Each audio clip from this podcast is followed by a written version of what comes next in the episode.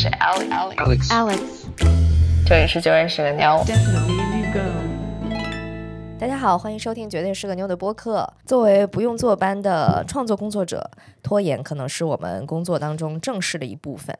在本公司勇气蛋啊，绝对是个妞这个频道呢，嗯、在任务有 deadline 的时候呢，朋友们可能会拖到 deadline 前两天开始工作；在一个任务没有 deadline 的时候呢，这个任务干脆就没有开始的那一天。啊，作为这个公司的老板，对于这样的现状可以说是睁一只眼闭一只眼。而且还是本公司唯一的 J 人。然后呢，这个公司有一个 P 人哦，如果你收听上一期那个 MBTI 的节目的话，嗯，我们有一个那个 ENFP，嗯，他叫吴汉文，他还说自己要做一个选题，自己那个 lead 和 own 的一个选题，他要做拖延症，这好像是去年春节的事情。那时候我应该应该已经看完那本书了，然后开始跟你对，然后你还录了视频。我当时开玩笑说：“我说这期片子不会拖没了吧？”然后一语中的。嗯，然后快拖没了，直到我这个这人开始以 N 个月为嗯颗粒度敦促他继续操作这个选题，直到今天录音算正式的开启了。那今天呢，这期播客我们就想聊聊我们几个人是不是拖延，有是不是有拖延症啊、是真的拖延吗？拖延到什么程度了？有没有试过什么有效的办法？我有没有什么好的办法教给大家？哈哈哈 还还有，我们就试图探究一下嘛，我们那个拖延症治疗有没有什么底层问题可以触碰的？嗯。然后我在这个过程中已经发现了很多阻抗，就是在群里聊的时候，那个吴汉文已经各种的想要传播一种拖延无罪论。就是拖不是我的错，是这个世界的问题。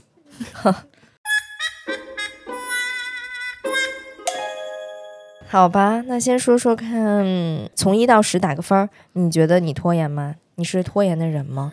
你拖延几分呢？几集？大家好，我是嘎嘎。因为昨天晚上菲菲发到群里边一个就是简单心理的一个测试，然后让我们都做，就是看看你拖延症有多少分儿。非常爱攀比的我，很荣幸获得了第一名。是最高分儿吗？就最拖延的？嗯，最高分儿。其实我自己也不是特别意外，然后。因为一直是吴汉文在说他很拖延，然后他想做这个选题，他觉得这个事儿跟自己息息相关。但是我当时其实心里过了一下，我就是觉得，嗯，你不见得能拖延得过我。我觉得我对自己的这个拖延是有自觉的，就是从小就有。我我好像越长大越了解我自己的情况下，我就知道我自己是这样的。然后我好像 那个无罪论吧，就是我我好像有点接受我自己是这样的了，我就是没有太想那样的改变。只是为了为了自己的颜面吧，在大家面前没有表现出来过，我还想隐藏自己的这个身份。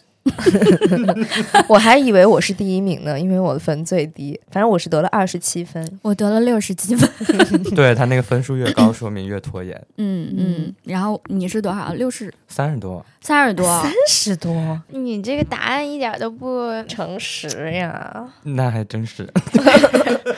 嗯、大家好，我是汉文，我是个 P 人，ENFP 的 P。很长时间我都觉得我是个非常拖延的人。然后从我开始想做拖延那个选题开始，然后我就有意识的去想攻克这个难题。然后经过大半年的洗练，我现在自我认知是我不是个拖延的人。嚯！就这个地方来第一个 tip，就是你要从一开始认知你就确认你是一个不不拖延，拖延的人，就跟戒就跟戒戒烟是一样的。嗯你戒烟第一天你就告诉自己，我不是个抽烟的人。嗯，是有道理，对对对，有《原子习惯》里面说的，是不是那本书？对对对，所以我就觉得这是一个认知上一个一个一个办法吧。我现在我自我认知是不是一个拖延的人，但是偶尔会有拖延的行为出现。对行为出现。嗯，对，我觉得其实拖延症这件事情吧，就挺怕给自己贴标签的。就是贴好这个标签之后，你就会觉得啊，反正我拖延症、绝症治不了，我拖延那能赖谁呢？然后就可以就会放纵自己在拖延里面。但如果想要改变的话，可以先从认知自己是一个不拖延的人开始，是真的，真的，或者是进入带入一种别的角色。我现在是个 J 人，这有点难吧？或者是比如说我对于拖喝水这件事情有拖延的话，但是我就可以带入一个我是一个特别会懂得健康生活的人。像我这么懂得健康生活的人，那我水喝的可是比所有人喝的都好。然后我就会喝水喝得更好一点。真的不是那句话。比如说现在我就要喝一口，那句话咋说的？就是你怎么变得自信？你假装你很自信，装着装着你就会 you Make until you it. make it。对。块我可太熟了。对啊，所以拖延也可以这样，假装你不是个拖延的人，装着装着你就真的不拖延了。嗯，下一位老师，大家好，我是小乔，我还没有经历过这个学习和习练，我现在自认呢还是一个有点拖延的人，一分到十分是吧？七分吧。我我也做了简单心理那个测试，嗯，仅次于嘎嘎和菲菲排并列第二名，排 六十五分。然后我就做那个心理测试的时候，我还有一个 deadline，然后我就在那做那测试。对对对，你现在根本不应该去做那个测试，但是去让自己做这个测测试就是一种拖延。是的，然后我就想，不行。在这剪片子剪了两个小时了，我这个腰痛的受不了了，站起来，然后 站起来做做做一个测试吧。然后在做那个测试的时候，他又问你这些问题，我就觉得让我的感受非常的不好，内疚了自己一层之后，然后给了我一个很高的拖延的分。我就想，哎，也 make sense 啊，对啊，我就是这样的人。哎，那你会有一种这个病你很想治的感觉吗？还是觉得你也接受它？嗯。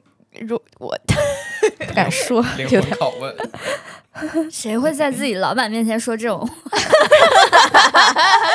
这个真的就是有一种年底绩效考核的感觉，真的是。但我确实就是前几天我还和武汉文针对这个选题进行了一次聊天，我就通过那个聊天，我跟他的交流，我发现我在潜意识里其实已经有点接受这件事情了，因为我俩聊聊聊，我就问武汉文说：“我们治这个拖延为了什么呢？我 每次也都完成任务了呀。”嗯，就是我觉得我后来回想，我问出这个问题。其实我就是有点自我放弃的感觉，现在嗯，完成了任务，但是晚了好几天，也算是完成。好可怕。哎，但是我有看到一种说法，就是其实拖延的人整体压力水平是会很高的，嗯，因为你在拖延的时候，你你也没有好好的放松到，然后你心里还一直有一层内疚感和一种觉得比较低的价值感，然后一直生活在这个压力之下，它就会导致拖延症的人就健康水平差一些，而且如果你在别的事情拖延的话，你有可能在让自己更健康的那些。比如说运动啊，或者看病这些事情上，你可能也会拖延，也甚甚至在一些跟你的身心健康有关的生活的决定，我要不要分手，我要不要离婚这些问题，这些这些思考上也有可能会拖延，所以整个人就会困在这里面。所以不光是一个，哎，这活儿最后我也交了呀，那我何必管自己拖延这事儿呢？就我拖延有理由，然后就开始这个说，就开始说服自己说不用管这事儿。嗯，可以从这方面想来。对，就是我当时我跟小乔聊完之后，我其实我一开始也有过他那种，就是我既然我都没有特别困扰我，为什么还要处理这个拖延的问题？但我后来发现，他真的他改善的是不一定是你东西能不能按时交，能不能做出来，他改善的是你的内耗和那些拉扯的时候的状态。哈喽，大家好，我是菲菲，我就是 ISFP 的 P。就我跟小乔是一样的，然后那个测试还是我发到群里的，然后一测确实也是高达六十五分啊。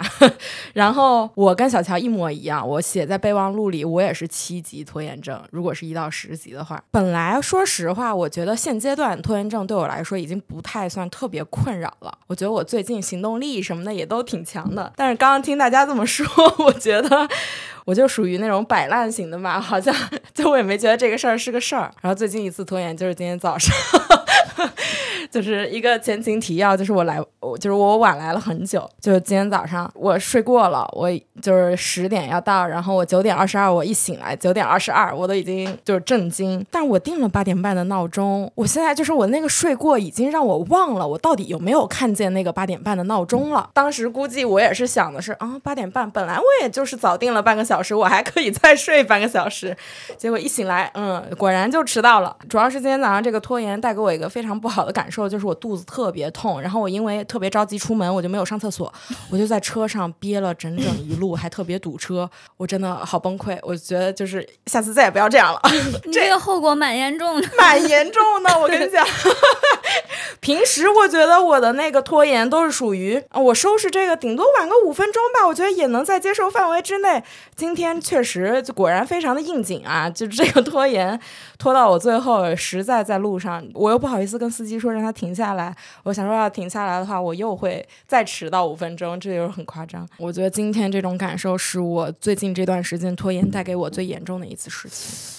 嗯 嗯，所以问问我吧，对 Alex，你是一个是否拖延的人是吗拖延？的人吗？我我现在的拖延程度可能确实比较低，两级、三级这样。然后我肯定也有拖延的时候，但是我觉得我会在，呃，我会我会确实是因为，比如说某某件事情知道我要有一这么一个事儿，然后我就提前开始启动，因为我觉得它确实需要花更多的时间，就是结果就会更好。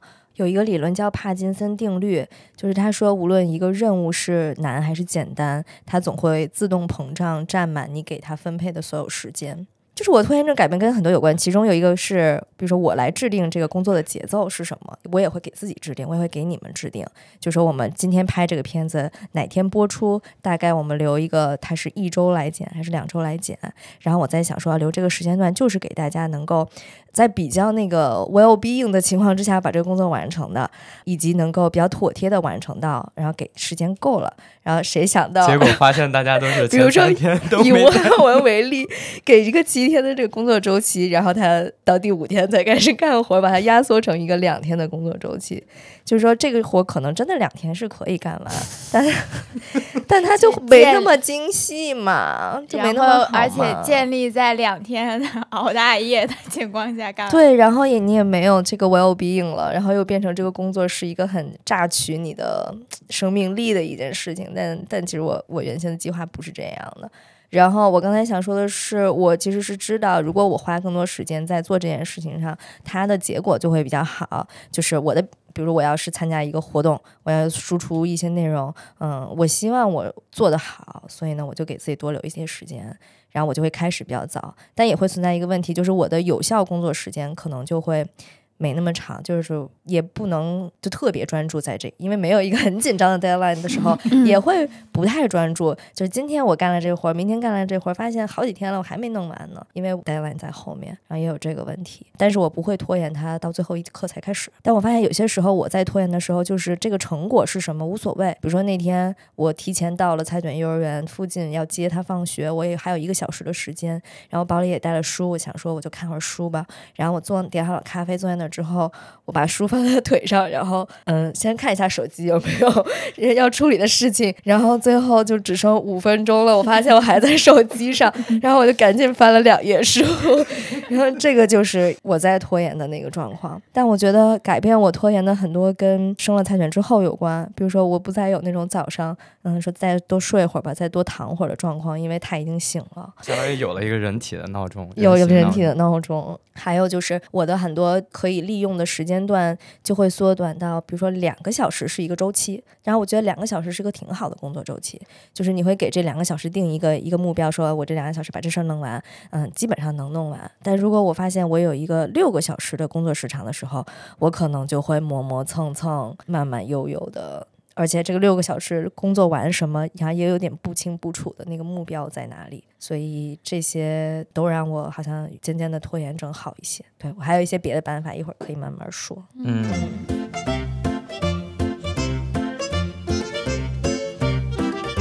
你们能描述一下自己最近一次拖延吗？我的最近一次就是那个看书，只看了两页，一个小时。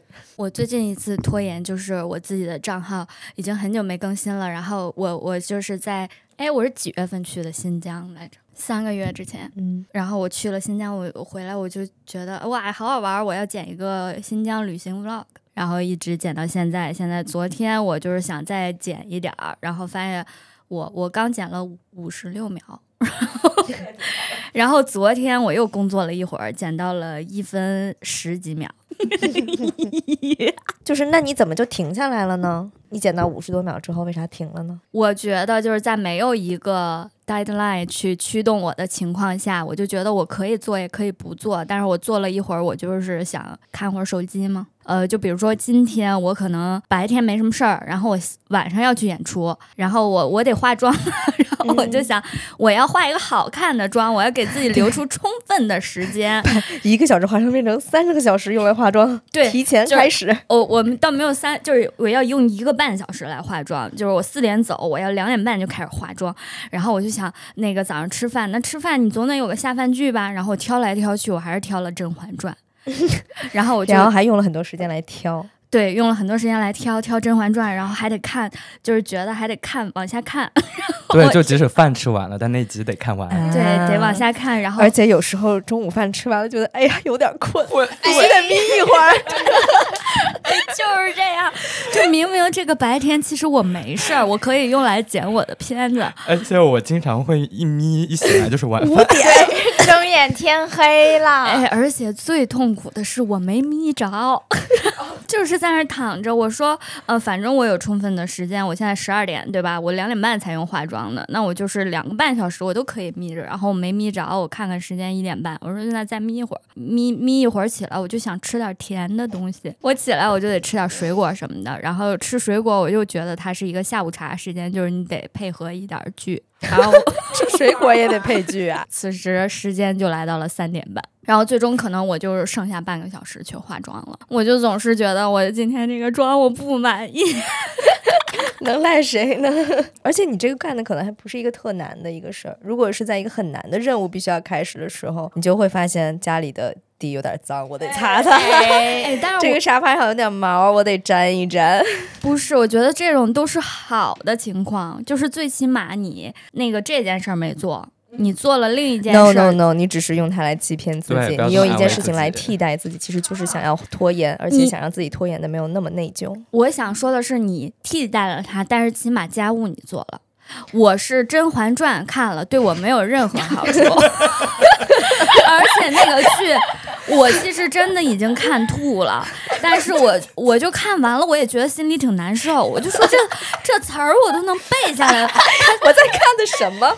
对啊，就是我背有下好处啊！如果甄嬛要拍续集，你可以去不是面面试。我觉得他给我带来唯一的好处就是那种真学，然后刘二峰有的时候会给我出题，说看你这个就是静妃宫里有到底有多少块砖，然后 就这种我能 我能答上来而已，就是这就是它带给我的好处。唉喝醉了说就叫龙月吧。对呀，满脑子都 贡是献一个狗，也算是一个。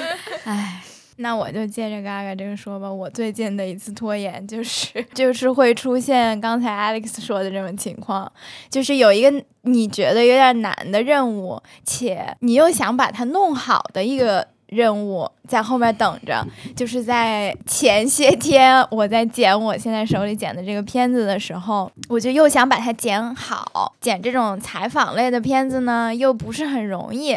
我在看完一遍 这个稿子速记稿以后，就开始犯难，哪一句是开头，哪一句是往后接，就是一一整个就是完全没有头绪。所以那天早上起来，我想本来的计划是早晨起来喝一杯咖啡，立刻就开始工作，然后早晨起来咖啡喝完了，坐在电脑前想说太难了。我需要思考一下，遛哎，狗还没遛，先把狗遛了吧。然后一边遛一边思考。对一边遛，咱就一边遛狗一边思考。遛狗的路途中呢，路过了那个菜市场，就想说，哎，今天冬至，买点菜吧。今天不包，明天包啊，对吧？你一然后，而且我在畅想什么呢？今天我把这个片子的结构弄出来，咱晚上就包饺子。嗯，就是还给自己一个奖励准备着。哎，对对对。然后呢，回来了，往电脑前一坐，哎，还是弄不出来。要不然先收拾一下这个饺子的料吧，反正它也要就是需要时间嘛。香菇先给泡上，香菇要泡五个小时嘛，然后就折腾来折腾去，折腾来折腾去，最后就是晚上了，然后啥也没干。那时候啥感觉？就是那天我为了逃避剪那件事情，其实后面，嗯、在弄完了饺子之后，后面又去游了泳，游泳回来之后还练还拉伸了一下，做了瑜伽，然后吃了饺子，然后整整一天，你就觉得如果这是一个没有 deadline 的工作等着你的时候，这是非常充实且有意义的一天。然后在那天我在上床的时候，我就觉得我做的每一件事情都没有意义。但我真的觉得好有意义啊！我就是我就是看完《甄嬛传》以后，我就觉得自己真的就是一个 loser，、我就觉得自己就是烂透了。我觉我觉得那个时候我也觉得自己烂透了，就是那个感觉好像是一样的，就不会因为你你做的这些事情好像在了饺子健了身，没有觉得骄傲是吧？对，就是它不会是一个你做了这件事情是一个在可能一般意义的评价上，好像那个价值排序更高一点点的事情，你就会觉得有意义。而且你在做那些的时候也一点儿都不享受。我觉得我那天包的饺子都不好吃。我完全也是这样。我最近一次拖延就是咱们徒步的那期视频。我记得那期视频是九月二十八号拍完的。我记得最开始计划是国庆回来第一天发，结果那个片子是十一月六号发的。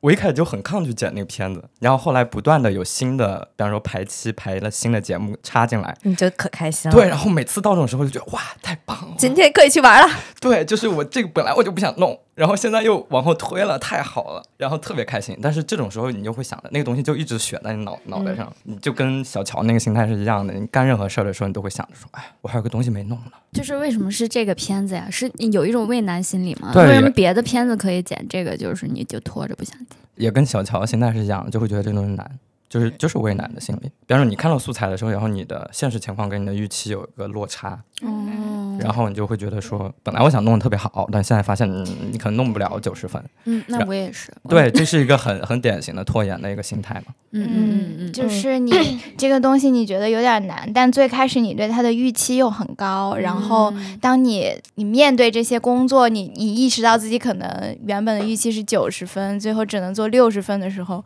就有点撤退。哎，但是遇到这种难的情况，我觉得我的那个工具箱里面还没有一个这样的工具啊，就是嗯，都是其其实包括如何立即启动，就现在开始做这件事情。但确实，我们如果坐在电脑前开始工作，然后发现它特别难，无从下手。但是我想说，最终这些特别难的任务，就你们最后也都把它给搞定了呀？难道比你能完成的就只有 deadline 吗？和克服自己想要把它做的非常完美的那个心态吧。降低预期，真的是，就是做不好还做不烂嘛，就是就是这种，就是你慢慢做，可能他会在那个做的过程中会发现没有那么难。就是一点一点克服的那种感觉吧。我也是一样，我发现大家都好好巧，就是都是剪片子。我确实刚刚那个嘎嘎说的时候，也是我我也是在更新自己频道的时候，我发现我会特别拖延，因为毕竟阿姐这边的片子就是咱毕竟都工作四年了，就是 也也也熟悉了。然后呢，以及就是你会知道你给你这么多时间，你要怎么安排，最后反正他都能做出来。然后或者说这个片子无论多难，最后咱们大家一起商量，总能做出来。然后以及有阿姐这么一个，她是 leader，就他还必须得监督这个项目必须要推进下去，而且这个东西必须要播，咱是规定好了的。那比如说要做我自己这个东西，需要靠我自驱力还有自控力 来解决这个事儿的时候，我真的是觉得就是我完全没有这个要做这件事情的动力，就会一直无限的拖延下去。我就比如说我我已经是在三个月之前我就想说我要做一个连续二十一天运动的这么一期视频，然后最近一次想要启动它，其实是想在今天启动。当然，我这个拖延症心理就在啊，咱怎么改时间了呀？咱本来今天这个录播课是在下午啊、然后最后改成了上午十点就要开始录制。我想我那个拖延症心理，我就觉得就跟刚刚汉文说的那个太好了，这事儿我今天不用做了，然后就觉得时间也不够啊，那咱就再再拖一个星期，再然后一看这个星期这个排期吧，周六日播好像这个流量也不太好，那就下周再说吧。然后就一拖，反反反正这个过程已经持续了无数次，包括说刚刚剪片子啊，什么剪片子的时候做家务。这对于我来说也真的是家常便饭，因为我发现，就是我要剪片子的那段期间，无论剪什么片子，都是我们家最干净的时候。就是只要不剪片子，我可以就是容忍我们家乱成狗窝，但只要一剪片子，我就会觉得我想要在一个干净的屋子里干活儿，就是。我必须得把家收拾的完完全全干净，然后呢，哎呦，这个时候把我的小桌面收拾的整整齐齐，这个时候干活我会觉得自己特别的 特别舒服。就是我的男朋友也会调侃我，就是他觉得我每次只要有片子下来，他会特别高兴，因为他知道我要收拾家了。就可能你拖延的这些事情，在这种时候就有了一种优先级排序，就是你会去做一件你之前就已经拖了很久的事情，去抵抗就是现在你要拖延的这个更重要的事情，就是感觉形成了一个非常稳定的一个拖延的系统和体系。但这个时候，我觉得我的拖延症心态反而是因为我干成了一些什么事儿而得到缓解，或者说。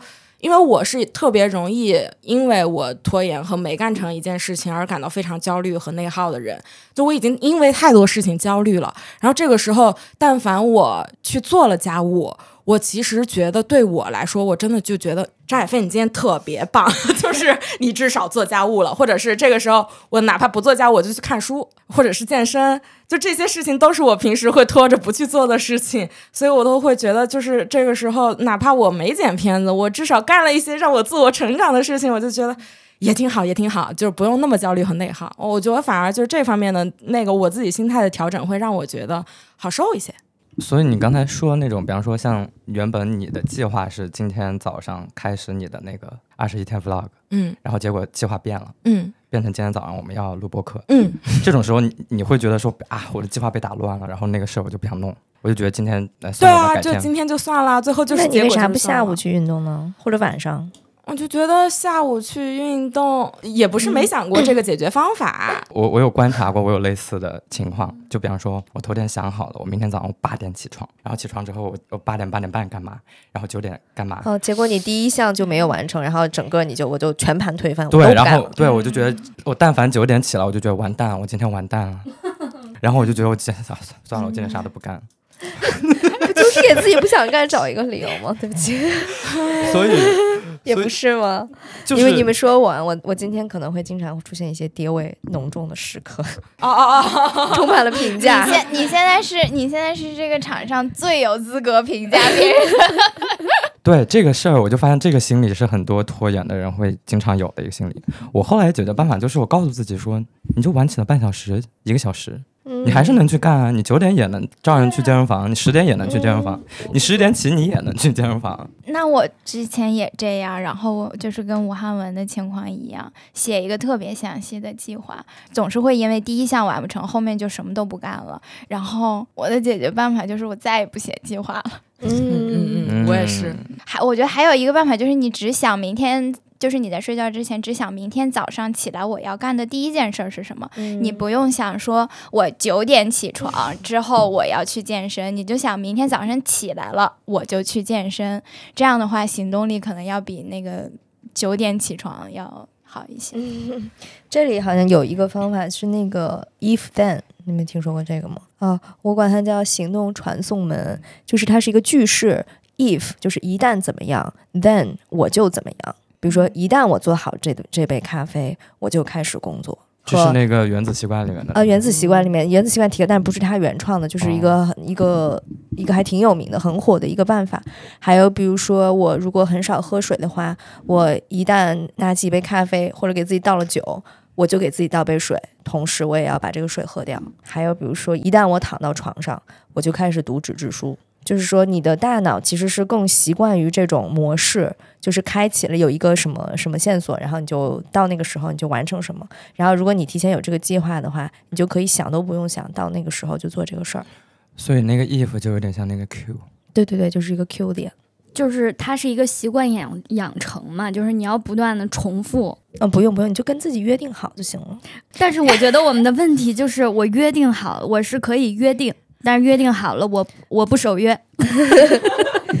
比如说，哦，我想想啊，你这个剪 vlog 的问题，你可能想，我一旦起床了，我就剪一会儿。然后呢，你起床之后，我就想说，我就不想守约，是吗？也不是说我就不想守约，我可能就是完全把这个事儿就忘了。对，或者说，就比如说，我一旦躺到床上，我就开始看纸质书，但是我躺上就觉得我就看一会儿手机，就觉得手机挺好玩的。然后 或者说我躺床上了，纸质书翻开了，我不想看，觉得没意思。我觉得这里边可能就是有人格人格的区分了。我感觉这件事儿在你这儿可操作，感觉在我们这儿不可操作，因为你还是有理性的，就是去讲究方法的那一块儿。嗯然后，但是当我们面对这种状况的时候，你其实不想听方法，我方法给了你，你也不愿意做。对，没有那个逻辑，然后就可能你告诉我这个方法了，然后当我想嗯要不要这个方法，然后马上我的那个呃，就是情绪的那个嗯部分就会把它打败了。然后我看他们有一个理论，就是说那个就是你大脑的那个做决定的那个部分。然后像你这种人格，就属于那个大脑什么前额那个地方，它来 处理这些逻辑。比如说这个步骤就在你那个地方是非常清晰的。嗯然后我们那个情绪处理的那个系统就叫什么边缘边缘系统，然后它就是主控你的情绪，而且它存在的时间比你那理性的那个更久，它的作用力更强。那你要遇到那种必须得完成的事儿，你不还是得有一个东西给你硬启动一下吗？你不能一直在用情绪告诉自己说啊，我不想做，我不想做。但是这如果它是一个你的你的责任，就不是一个你的兴趣或者你自选的。嗯，所以这里边也有排序，嗯就是比如说，嗯，简单一点的事儿就很难用这个去驱动。然后，但我也发现，就比如说 deadline 就是一个很好的驱动，然后以及我和他人协作的这种事情，你会觉得我对他人有责任，或者是我对工作公司有责任，所以我还是能驱动自己。但是自己的事情，那你就可以最难的，是吧？对，完全就是一直拖下去都有可能。嗯，其实你刚才说的那个一旦就就一旦就嗯我觉得就是包括拖延这个事儿，我到后来我现在的状态，我会觉得说最有效的方法就是你培养习惯，就是你道理你都懂，但是你就是不去做。那其实很多时候就是一个道理，就是一个习惯的问题。就比方说，他说一旦我上床，然后你就会看这只书，我觉得你是需要训练的。啊，对，刻意练习的，所以刚才他说出来，我就觉得，那我起码得二十八天这种，嗯，就是我二十八天都得这么想，没这么困难。其实我觉得你坚持三天，你就会开始了。真的吗。而且它还可以搭配那个就是番茄钟的理念啊。我一旦嗯躺下来，我就开始看书，但我不管我看多久，而你甚至不用给自己设置一个番茄钟。嗯嗯，番茄钟就是说你要按二十五分钟工作，然后五分钟休息，这样也算是一个番茄。那你可以，我就打开，我就看。假如我就看了两句，我一页都没看完，我也可以把它合上。对，但是嗯你就是第二天你也要嗯，对你，要还得这么做。对，嗯然后可能三天之后你就会有这个习惯。嗯，对对对。啊，我记得原子习惯里面，其实你不用给自己太高的预期，就是你一般开始做了，嗯，他说如果你做了五个俯卧撑，你一般会觉得说，哦，那我还有力气再做五个，也会继续下去。你看了那个嗯两、两行两呃两行书，也会觉得我可以往下再多读一点。也许你不注意就读了两页书。然后是比你以前什么书都不读的时候是读的更多的。然后再说这个习惯，如果每天坚持的话，你可能有一天就真的是忘记了或者偷懒了、划水了，这一天没有在一躺床上就看书。但是他的建议是你不要让这个划水超过两天。你就你今天断了，你明天就一定把这个事儿捡起来，他就不这个习惯就不会那么容易就就给丢掉了。断掉一天不可怕，只要不让它持续的断。活生生的例子，我从云南回来之后没有去健身房，然后一没去就三个月。就是就我其实还是觉得对我来说很难。你就是还是需要内驱力驱动你。你有内驱力的时候，你可能就根本都不拖延，这些方法都用不上。对，对，哎，我觉得这也是一个思路，就是就是，也许你就是一个不拖延的人呢。所以我就是有一个问题是，你先想想看，你在什么领域比较容易拖拖延？比如说，你说你做你自己的工作，做你自己的频道，你的 vlog 容易拖延的话，那你有没有哪一次就在这个领域，就在做自己 vlog 的时候，那次就完全没拖延，马上上手，马上做完？有没有这种时候出现呢？我觉得我之所以就是要做自己的视频，是因为我有表表达欲嘛。嗯，然后我发现我现在之所以就是没法很快的完成一个作品，是因为我没有啥想表达的。就比如说这种旅行旅行性质的 vlog，它其实就是。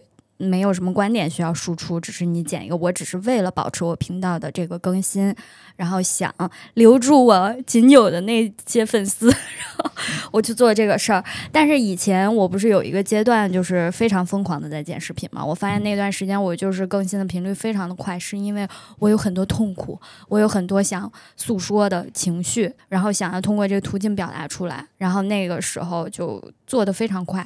哎，所以这个时候我就讲到为什么要想解决拖延这个事儿。就其实我我意识到说，大多数人来说，对于他真的想做、他感兴趣、他喜欢的东西，他其实不会拖延的。所以这些拖延的办法也好，你去想怎么解决也好，其实我觉得它建立在你需要解决的是一些可能你的排级排到第二位的，就是可能你你的自驱力没有这么强，但是你还是得做的事情，或者说你还是想做。我觉得对于这样的事情，你可以用这些方法去去帮助你。那要是就是没有很明确的最喜欢啥，因为我发现我只喜欢看电视。呃，那不是用喜欢呢？如果你要问自己，我今天什么事情对我来说最重要？最重要，对啊，我那意思就是，比方说，对于你喜欢看电视这事儿，我不用拖延。对你不用拖延，嗯你非常有行动力，效率特别高。嗯，但是就是他但是他对我没啥用。对啊，所以你现在用用这些方法也好，我们想解决的是除了这样的事情以外的事情，你排到第二第二个顺位的，比方说你想去运动，嗯，这件事儿可能不是你自驱力像你想去看电视这么强的一件事情，但它也是一件你需要去做或者你想去做的。我觉得就是自驱力和自控力，可能对于我来说，我觉得还某某某一部分是那个应试教育带给我的影响。就刚刚说，我就喜欢看电视，但其实健身、看书，还有什么自自己频道的更新、拍视频，这些对我来说，我觉得排序可能是差不多都一样的，就是它对我来说可能都重要，但我从根本上没有太想做啊。嗯，不是不是，就是我觉得有点意思，就是 要选一个什么东西最重要，选不出来。嗯，就是就我如果觉得理想的那个条件，肯定就是像你一样，每天我啥事儿都能做，对吧？就是对我来说，可能理想的这么一个一天是这样过的，是很充实的。但是对我来说，我会觉得就是我的那个对于这些事儿对我来说，它都需要我的自驱力和自控力来来去影响我去行动起来。但我会觉得这个事儿就是跟我从小到大，就是我觉得某种程度上跟应试教育也有关系，就是我没有通过自己去发现我对什么事情是真正感兴趣和真正喜欢和愿意我付出我的时间精力去真正的把它做起来的。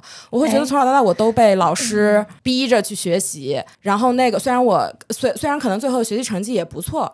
但是这这一切都是靠一个有一个人监督，然后这个人你还很看重，你必须要为了达成呃这个大家对你的这个希望希冀，然后你才去做这么一件事情。感觉对我来说，我就没有培养出来一个我自己愿意，然后我去做了这么一个习惯。哎，我作为一个兴趣很多，但是总是三分钟热度的 ENFP，我现在会觉得说，不要老被那种什么为热爱而生这种 slogan PUA 了。就是我觉得对很多事情来说，就是你不能单靠兴趣和自驱力去做的。对我这样的人来说，嗯哼，我就会意识到说，这是一个很理想的状况，但很多时候就是你不可能依靠这个理想状况去处理很多所有的事情。嗯，对啊，所以很多时候你就是需要 push 自己一下，然后用很多其他的办法。就对啊，比方说对我来说看书我也没有，现在也没有看书对我来说没有那么大的吸引力。对，就是简直我饭都不想吃了，我就想看这本书，把它看完，也没有。对就但是我会觉得不行啊，咱看对没有这书脑子里没东西了，情况。哎，没东西了丢人。就是我刚才突然想到菲菲那种情况，就是如果你觉得这些事情都优先级差不多，重要性差不多，没意思的程度也差不多的话，你就抽签啊，你就随机选择一下，你看看多有意思。我就弄几个纸团，我我抽掉了一个，今天是这事儿，行，那就他吧，老天爷让我干这个。我我怎我发现就是任何方法对 Alex 都有，用？我也是。我是觉得，对于一个他不拖延的人，他可以找出无数个方法。但是我们这些方法在我们身上，就是我即使抽了签儿，然后我也说，呃，我抽完哎，了，这抽哎这这签儿抽的不好，再抽一个。对，还是《甄嬛传》好。哎，我其实刚刚才想开启一个话题，就是你们是从小就拖延吗？就在你还没有这些，就比如说呃社会给你的责任或者怎么样的情况下，就是你很小很小的时候，但是这个很小很小时候，我真的也不知道你说的有多小。但是很多人在讨论拖延症的时候，他们会说自己暑假作业和寒假作业是如何拖到最后才对你呢？写的。你呢？我可能一开始写几页，但是没写完。哦，跟现在模式也挺像的。我早开始，但是完成了百分之十，就去干别的了。然后可能到最后只剩一两个星期了，再把它写完。哎，你看这就不一样，他是剩一两星期，我是剩一两天，对，对吧？然后有时候我还，而且我会抄别人作业，我就是可能拿着直接就是当头一天晚上写一些，然后嗯第二天早上再去班里抄一些。我也我直到我的人生中最后一两本暑假作业的时候，我才觉得这东西我是可以抄的。之前我都觉得对这个 抄这个作业特别有负罪感。所以我才觉得这是一个习惯问题，因为我总会想起 Alex 他之前说跟我说他妈妈小时候对他时间上的 那种压迫感，所以就会我觉得这是他小时候的教育带给他的习惯，就会时间观念很强，然后总是很着急完成一个事儿。有可能吧。然后我就是小时候，我发现我妈对我的教育模式是你，你比方说你现在写作业，你写一个小时，然后你就可以去玩，但是她不要求我说你，比方说你把这一页写完了，你就可以去玩，所以就会造成我在我只要耗完那一个小时，我就可以出去玩。然后我就发现这个行为模式一直延续到我长大。哦，我就是还有一种感觉是，虽然这个作业是抄别人的，但是我成绩还行，然后以及我爸妈对我非常信任，而且我爸妈不怎么管我，他们不监督我，其实就是这个跟我爸妈没有那么爱我有关系，就是他们从来没有那么关注过我，就是你作业写的怎么样，反正就是只要我在班里的成绩还行，老师没被老师找，老师没有请家长，他们就觉得，呃，因为我在他们面前呈现出于是一种非常乖、很懂事儿的那种状态。然后其实我的作业就是除了寒暑假作业，我跟你讲一个特夸张的，都是抄的吗？你听着啊，特别夸张，就是我的周末作业吧，就是不会写，不会写。然后我是什么时候写呢？当时我还就是我爸妈都在家，他们不就是睡一卧室，就在我卧室的隔壁嘛。周日晚上我都不写，我会在周一的早上定一个三到四点的闹钟，然后我自己起来开着我那个小台灯在那儿写作业。然后这个事儿我爸妈根本就不知道，但我就是这么过来的，好恐怖！我现在自己想想，我都觉得我 我也不明白我为什么会这样。我也不写作业，我是甚至连寒暑假作业我几乎就不不怎么写。然后因为就好像确实最后结果也没有很差，老师也没有就是发现过。但是解决你说的这个事儿，你知道是怎么样吗？就是从走读生变成住校生，这样你就没有周六日，就全被老师的监管之下，你就不得不做了。我就是这么过来的。我觉得我如果不是住校生，没有人监管的话，你就啥也不会做对了。，如果如果我不是住校生，估计现在就是我连一个二幺幺都上不上不了。真的，我觉得真真是这样。我觉得我从小到大就是被管着、被逼着学，才才才能好一些。所以你哎，你会是就是家长在旁在你旁边看着你陪着你做作业吗？我爸妈也很信任我，然后呢，哦然后我学习成绩还不错，所以他们就不管我，就是放养式，所以我也没有被他们这么逼着，嗯都是被老师逼着。我为了不写作业就去当课代表，当课代表为什么可以不写作业呢？因为因为课代表是收作业的，老师根本数不清就是谁教没谁交。交。天呐，我简直太正直了！我觉得我无法想象我在当学生的时候，我只有就最后一两年没写暑假作业。我觉得这东西不需要写，它哎就是很扯。但是你看你培养了多么好的习惯，嗯，那还真是，我还得感谢我妈嘞。哎，所以对啊，所以我每次想到这个事的时候，我就想说，哎，小时候我妈没有这么教育我，但我现在可以当自己的父母。什么拉扯自己长大，好可怜，真的我好心酸。有要求。真的，我前两天我还想着说，我也去买一个 time timer。然后从这把自己当成菜卷，先培养。对，哎，这个 time timer 我学到了一个新的用法，嗯，就是一个番茄钟的更新版，然后它来自一位叫做高地清风的老师，一位知乎上著名的老师，就是他是战托达人，而且有很多心理学和那个。防治拖延症的背景，然后他创立了一种方法，叫做沉浸式工作法吧。你可以比如说用 time timer 或任何一个计时器，然后就定十五分钟，然后在定之前你就问自己，这十五分钟我想要沉浸式的工作，还是想要休息？二选一。如果你休息的话，是不能玩手机和电脑的。你可以散步，你可以喝水，你可以溜达，你可以吃东西，但是不能玩手机和电脑。然后等它时间到了下一个十五分钟的时候，你再问自己，我现在是想要继续工作，还是想要休息？哎，这个方法我实践过，非常有用。据说他的方法就是拯救了很多就是严重的急性的拖延症的患者。对，就是虽然我没看过他这个理论，但是我、哦我我在摸索的时候有有过这个方法，就是比方说，我记得之前嘎嘎有次也是问过，他说今天就是特别不想弄，然后就跟他说，我说你定个番茄钟，你就告诉自己就弄半小时，因为我的番茄钟一般是半个小时，弄完之后如果还是不想弄，今天就不弄了，你就好好你就干嘛，你想干嘛你就干嘛去。你就弄了半小时之后，人家至少是休息十五分钟之后还要再问自己。没有，你先听我说完，哦，因为我的这个办法它是很适合你去开启这个嗯，状态。立即启动。动。对，对，然后一般我虽然这么说，虽然说我弄完一个番茄钟之后，我就如果还不想弄，我就干嘛就干嘛去。但其实大多数情况，百分之九十的情况，我弄完一个番茄钟之后，我就不需要番茄钟，我就开始连着就进入心流，然后就开始一起一一直弄，至少能弄两个小时。嗯，所以就对我来说，这是一个蛮有用的办法。对，我也发现其实很多事儿不是我没有兴趣去做，其实是有兴趣的。就比如说，我一直觉得我不爱读书，然后我我我其实读书读的就这两年吧，读的特别少。然后，但是如果这个书我真的开始读了，就是翻进去了以后，我就是能还能给他读完没准儿，然后我就会觉得，其实我是一个爱读书的人，我对这件事儿有极大的兴趣，而且我读完了我还特开心。然后只是很多时候，只要这个事儿不开始，那我这辈子也不会干了。哎，你们会觉得那个十五分钟，然后问自己二选一那个问题，那个方法是一个听起来可行的办法吗？拖延的第一步是 time timer 就拖了一个月就不买。啊！我跟你讲，我觉得拖延症唯一的好处就是抑制消费欲，就是很多东西你该买，但是你拖着拖着，最后你就不想买了，这是我找到的唯一一个好处。我发现我是听你们说完之后，我会觉得确实我本来不觉得自己是个问题，但是发现跟你们相比我还挺严重的。然后我想说，本来怎么怎么感觉咱营造的氛围不是吴汉文才是那个最需要拯救的人，怎么他一套一套的？开始准备了是因为我没有想过这个事儿，以及就是咱们说的那个，就是你的拖延没有给你造成一些什么不可承承担的后果，然后有的时候反而因为拖延，比如说你在呃很短的时间内完成了这件事儿，然后你就会觉得自己特厉害，然后还拖出优越感了。然后就觉得我怕不是个天才吧，然后我剩下的时间都用来看《甄嬛传》，其他就是就是只有小部分时间用来做这些事儿，我还做成了。我有点同意，我觉得就是拖。我们此番红论之后，看到了 Alex 的脸上出现了一丝凝重的表情。他可能觉得我们这个公司怕是没什么希望。这些个人，我不聊这期节目还不知道你们是这样。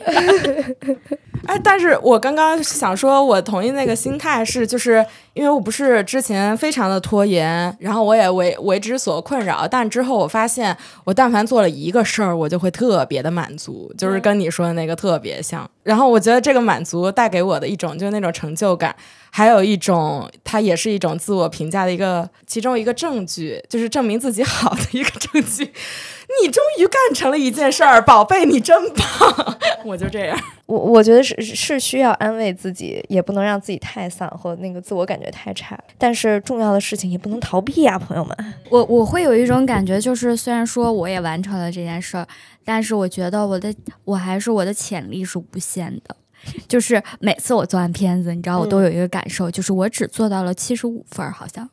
就是每当那个片子发出去以后，我就会觉得，哎呀，这个地方其实我要是多花点时间就可以更好。嗯然后这个地方，哎，不对不对，真是的，当时怎么就没给这个地方弄一下？嗯啊会有这种感觉如果真的就是效率更高，或者说开始的时间更早，给自己时间更多，其实你是可以弥，就是没有这些遗憾的。对对对对，就是有一些觉得有一些细节，我就是觉得可以更好。而且就是那种，比方说，我有五天时间，我前三天都在拖，我最后两天疯狂操作，然后把它弄出来了，我也能完成了。但是我就经常在想说，我同样是只花两天时间，我为什么不把这两天放在头两天？就是我想，呃我爸就是这样说你，你暑假作业先把它写完了，然后你这一个暑假都好好玩儿，对，每天都好玩的好。他就是这样试试图说服我，但是我也没写。理儿是这么个嗯，道理了，但是大家就是做起来好像很难，所以我才觉得说需要解决拖延这个事儿的目的，不是来自于说你真的完不成一个东西，而是为了解决你拖的那三天你的内耗，对你的内耗、你的焦虑，嗯即使你在休息，对你在玩，但是你的心态是完全不一样的，它和嗯。你前两天已经完成了，后三天用来休息是不一样的。而且还有一个问题是，如果你就是七天的事儿，你用三天完成了，然后你就可以又做下一个事儿了呢。不要压榨劳动人民。哎，我还有一就是为自己啦，为自己做下一件事情啊。是了，这是肯定的。因为我不是成就驱动的嘛，我就是想要完成一件事情，就会然后再完完可以然后再完完成下下一个事情，是让我觉得有哦奖赏的。那我就觉得是不是可能我们不需要那么多成就，也有可能。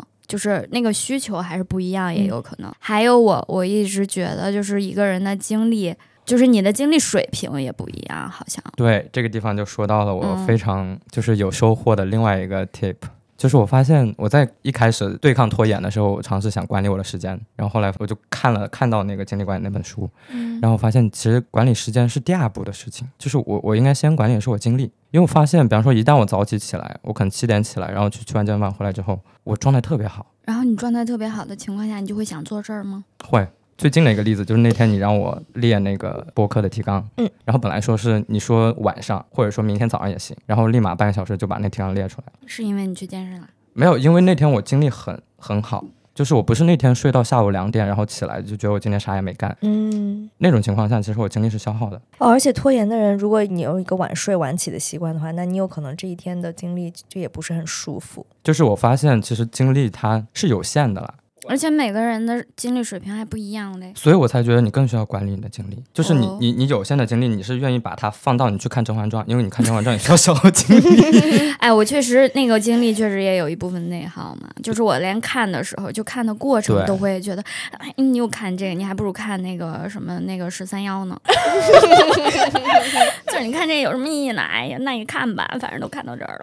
所以那个 tip 叫什么来着？Is a frog，就是如果你的工作是要吃一只青蛙，你最好在早上吃。然后如果是要吃两，马克吐温说的吗？对，如果你要吃两只的话，你先吃那只大的。哦，就是如果这个东西很恶心的话，对就是很难完成，这是一坨屎。对，要吃一坨屎的话，对你最好早上吃。早上吃这坨屎，对，然后吃更大的那一坨。对，然后我的理解就是，你早上，比方说你精力最最好的那个部分，拿来干你最不想干或者最难哎，的事情。我也看到过这个方法，就是如果你有一堆任务，或者说你你的这一项任务里面有有难有简单的，他建议是你先做那个难的。嗯，你说你这如果这个早上把那个难的做了，你这后面的一切都会来的更简单一些。但实际情况就是很容易你先做那个难的，然后就卡壳，然后就啥都就出现小乔那个情况对，太难了，啥也不会。对呀、啥也干不了。我反倒是会，就是健身这个我也有体会。最近就是是经常早晨起来去游泳，也是游完之后，后面一整天的效工作的效率都会很高。然后，但是我觉得不是因为我早上先把最就是你觉得想做，但是对你来说最困难的事情做了，嗯，是因为游泳对我来说是一件非常快乐的事情。我会在游完之后的几乎一整天里都处在游泳完以后的愉悦里，不知道要具体怎么形容，反正就在那个愉悦里面，你就能很顺利的去做一些之前嗯你觉得有点困难的事。我在有点拖延的时候，我也先会去运动，但我觉得我去运动其实是就跟去做家务一样，我是要先把这个时间占了，然后干点事情。嗯，但其实它不是最重要的那个事儿，可能也会让我有一些负罪感，就是比如说它压缩了我能完成这个工作的时间，我只把它拿去一个小时运动，去半个小时，回来半个小时，两个小时没了。我觉得运动对于就是精力管理就是很重要，这个是毋庸置疑了。但是你刚才说那个，我觉得还有个部分来自于你的某一项需求得到满足了。嗯，就比方说你你你的放松或者娱乐的需求得到满足了，因为游泳对你来说可能是一个非常放松的一个方式。对，就是我没有觉得它是健身，对我来说就是快乐的事情。当时我就看到有一个安排你日程的方法，我觉得很厉害，叫做逆向日程法。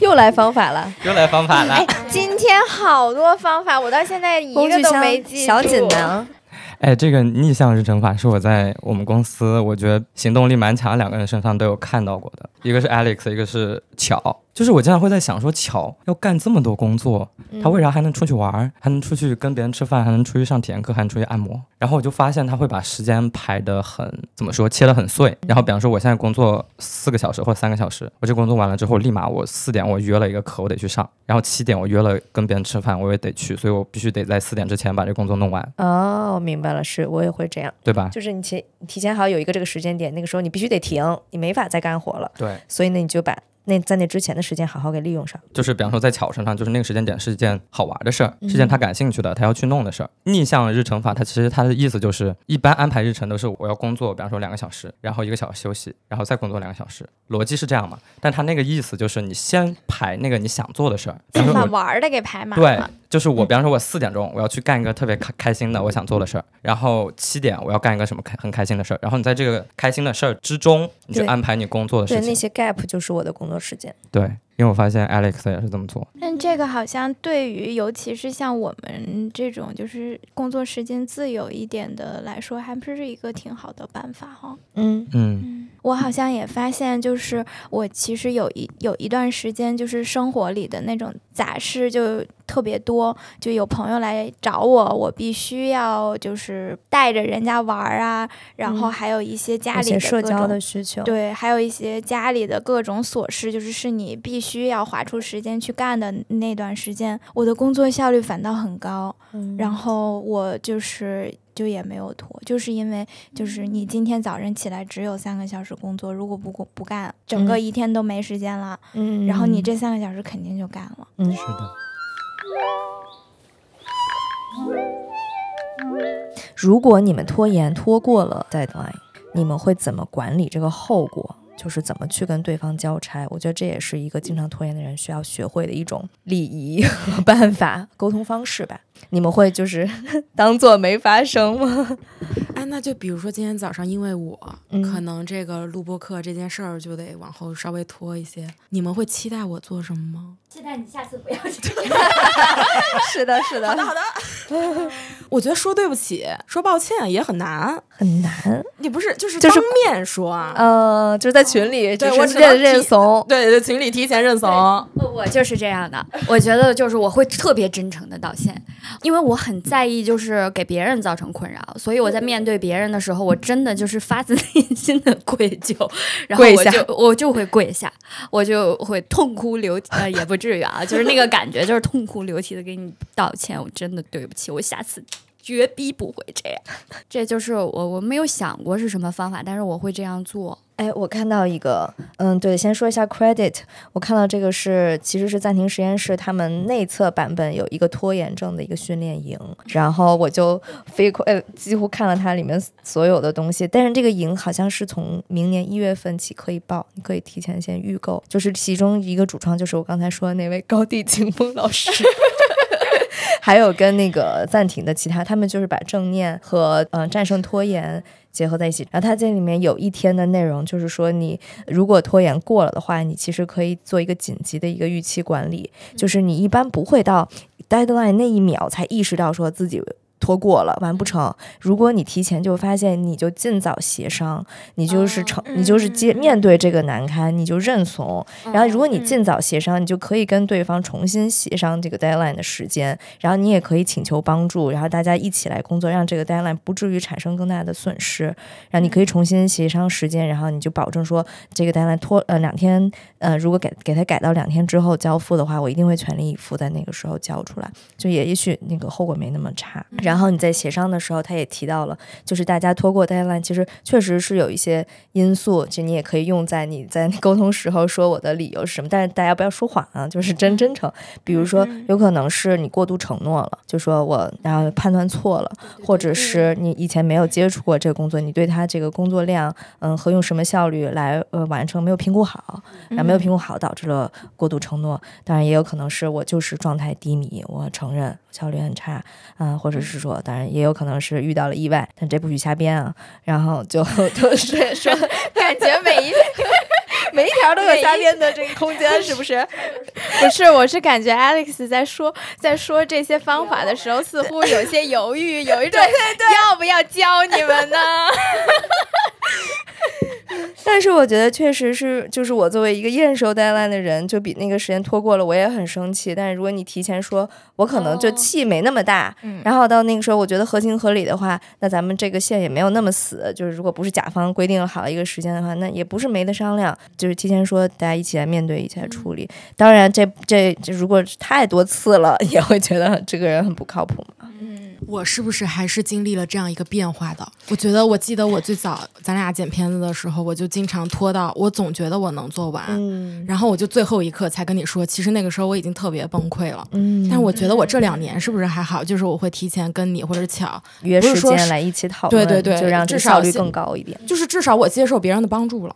我之前是连别人的帮助可能都嗯，觉得自己要去扛下这个所有的事情，但其实那个时候是一种过度承诺的一种，也算是一种被动攻击吧，我觉得。嗯，我觉得在刚开始工作的时候还挺容易这样的，因为你就是在刚开始工作的时候，你就是也很害怕别人失望，然后又很害怕别人看出来你自己不行，再加上你对工作又不熟悉，嗯你在承诺一个时间的时候，可能本身就已经超出了你的能力范围了，嗯然后你你在做不做不了的时候，你又怕寻求帮助，别人会觉得哎呀怎么这个都完不成，嗯，然后然后你又没有办法面对，就是好像提前说我完不成就就要先面对那个就是一个认怂的时候，你嗯你自己都没有办法面对，然后你还抱着一丝幻想，就是说哎。对，没准儿儿没准儿再有两个小时我就通透了，我这东西就一般情况下就是不可能的。嗯，提前认怂确实需要勇气，但是想想看那个后果，如果在拖了之后，然后导致你的你的老板或者你的合作伙伴很生气的话，那那个效那个后果也不好更严重甚至更严重。所以我会有意识的用那种 deadline 倒逼自己，就比方说当时那个徒步的视频，感觉这次徒步的视频是你就认死了，就是我一定就在周一把它发了，对，我不就是会推一天。对，就是我记得你，比方说下周一要发，然后你周六的时候问我说什么时候能看那个片子，嗯，我当时其实片子还没开，就时间线都还没有，我素材单都过了，就之前一直在，你这么厉害，然后我当时其实如果按照那种就是放过自己的，我会说，哎，这个片子估计选对吧，周一发，但是我当时就心想说，明天，明天我就给你片子看。然后就用这个，就既然你需你你需要有一个人来来来给你一些就是合理范围内的压力，嗯，那你就用这个来逼自己。我就说，那明天明天我就所以看来我还是应该经常问一问你们，还是有用的哈。以前我也会觉得这样是不是显得这个就会觉得，我让我觉得特别想起了我妈，就是老问我弄怎么样了，弄到哪儿了。嗯然后我觉得我也是是个成年人了，你不要在旁边像那个像一只老母鸡一样盯着我，要拿捏一下。嗯，就 是就是，我觉得有时候吧，你来问，感觉好像也有了一个，就比如说我本来在这犯难，然后想说完了这个弄弄不出来了怎么办呀？然后你一问我，好像就就找到了一个那个口，就是说，哎，其实我弄不出来，然后就是就是就是我需要一些帮助什么的，要不然自己还在这儿就是 不知道怎么说呢。哎，这就真的是大家各自办公的一个难处。如果是在一起办公的话，我就会哎偷瞄你们，对对对对看你们状态怎么样李少样。峰说过这个事儿，说你嗯们真的要在一起的话，可能效率还会高一点。就是或者是就是当下遇到困难，马上大家就可以讨论，然后这个问题就迅速解决了。嗯嗯嗯。因为我就觉得，如果你是需要一个那样的环境，不一定说是监督啊，嗯嗯。但比方说你需要那样一个环境，那你就去创造一个那样的环境。比比方说有、嗯我之前为了拖延，就是努力到什么程度，就是我把我们家最好的位置原本摆的是沙发，然后后来把沙发摆到了一个最冷的地方，然后把那个书桌摆到了沙发那个位置，嗯就相当于说把我整个房间黄金的位置给了我需要工作的区域，嗯，没有用。然后你就在搬搬到书桌上，，然后你就上躺着。然后你就把电脑搬到了巧家。对，然后这个没用之后，我就把电脑搬到了巧家。嗯，嗯然后吴汉文还是在努力的创造一些让自己好好工作的环境。对，对真的就是你就什么办法，你觉得有效你就去试呗。就是确实我，我刚在想，我做什么事情是不拖延的。确实就是，如果我这件事儿如果会影响到别人，以我这么一个 ISFP，就是嗯，那么不想影响别人，就还是不好意思给别人添麻烦。第二，我再想一下，那可能根本就是还是需要人管和监督。但是我以我对我自己的了解，我就是可能跟菲菲那个，他是说需要监督，我就是觉得我特需要团队协作，我是特需要大家一股劲儿一块儿干一事儿，我就觉得我在这儿不能拖后腿，太好了，然后咱咱整起来，然后我你需要那个时候氛围，那个动力特别强，我也不知道为啥，反正我就是需要这个东西，就这样就是特别正向，能驱动我做很多事情。嗯，我是发现，就如果大家自己都在家里面吭哧吭哧弄，是有些孤单哈。对，哦尤其是弄不出来的时候，真的是有点儿。好的嗯，好的，菲菲需要被人催。小条，你说说，你你先，你需要啥？我感觉我在工作当中，有时候最需要的就是需要有一个人听我发疯。举个例子，就是我月经简报有时候写不出来的时候，我会经常跟我一个记者朋友，就他也写东西，我就会跟他说我想跳楼。我现在很想死。然后就是难受死了，我写不出来，我一点儿也写不出来，我就是笨死了，就是。然后他也会说他也写不出来，然后我俩就共同抱怨了十分钟之后，我就又能回去写了，要不然咱拉一个群，拉一个发疯群，拉一个。发疯群。但你在就是比如说你跟我发疯，你不会有压力吗？会呀，啊所以所以你刚才问我需要什么的时候，我就有点不知道怎么。对，就是我这个发疯也不是也不是说需要帮助，就是好像就是只是需要一种情绪上的安慰，然后别人说我我懂你的这个感觉，啊嗯，然后就发完就没了。嗯，我所以我可能需要。嗯，对，或者说需要我们公司有一个单独发疯群。哦，行行行，你多建一些没有我的群吧。行，很遗，今天就差不多到这儿。很遗憾，我们另一位时间管理大师，嗯，巧今天在家过三十大寿。我们现在祝他生日快乐。遥祝，快乐。他也拖，我觉得他也拖。大拖特拖，哎呀呀呀！内耗是很严重的。哎呀呀呀！聊完觉得我们这个公司哎呀，哎，今天我们要不要再抽？上次上次对感第一次抽奖的那个听友已经联系我啦，我已经给他把他的获得的优势识别器给寄出去了呢，而且我还附赠了其他两个小小礼物，一个小本本，还有一个小手帕呢。哦你看看，下面真的就是朋友们赶紧参加互动，参加抽奖，不光能够得到奖品里面说的那个礼物，还有别的，就是 Alex 家的东西，经常一起就寄出去了一个快递里边儿。所以这回啊是个盲盒，呃，今天给那个互动最高的一位朋友，呃，下次我给你抽一个盲盒，我会给你准备一个还不错的礼物的，等着吧。MBTI 那一期获奖的，他的名字是在小宇宙评论里面第一位的这位朋友是获赞四十七个的 INFJ 来了，获得了。他是说 INFJ 来了，获得了很多握爪和报道，说小老头来了，他叫你可以，你能行。到微博上来那个跟我私信啊，报报上名号，然后告诉我你的那个收信地址。哎，还有这期不是原本要吴汉文要做一个视频吗？嗯，然后。这个拖延的人听到这事儿，刚才哎，他以为录完这期播客这事儿跟他没关系了呢。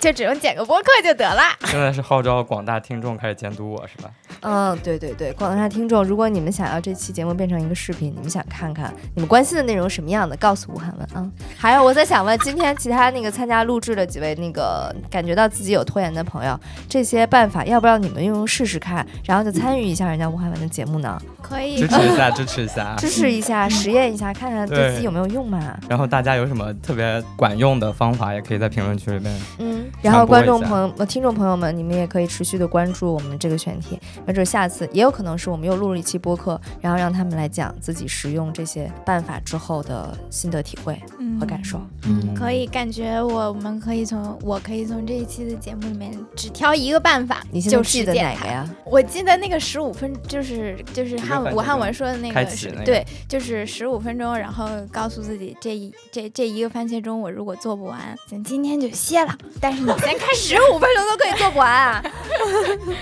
好，好好，不评价不评价。OK，大家记得多给我们评论和点赞。对，每次上榜之后，我们就那个播放量可好了，对，一开上榜我们就特开心，然后马上就开始继续普度全众生司拖延了，我们就不拖延了。对，就是需要正反馈。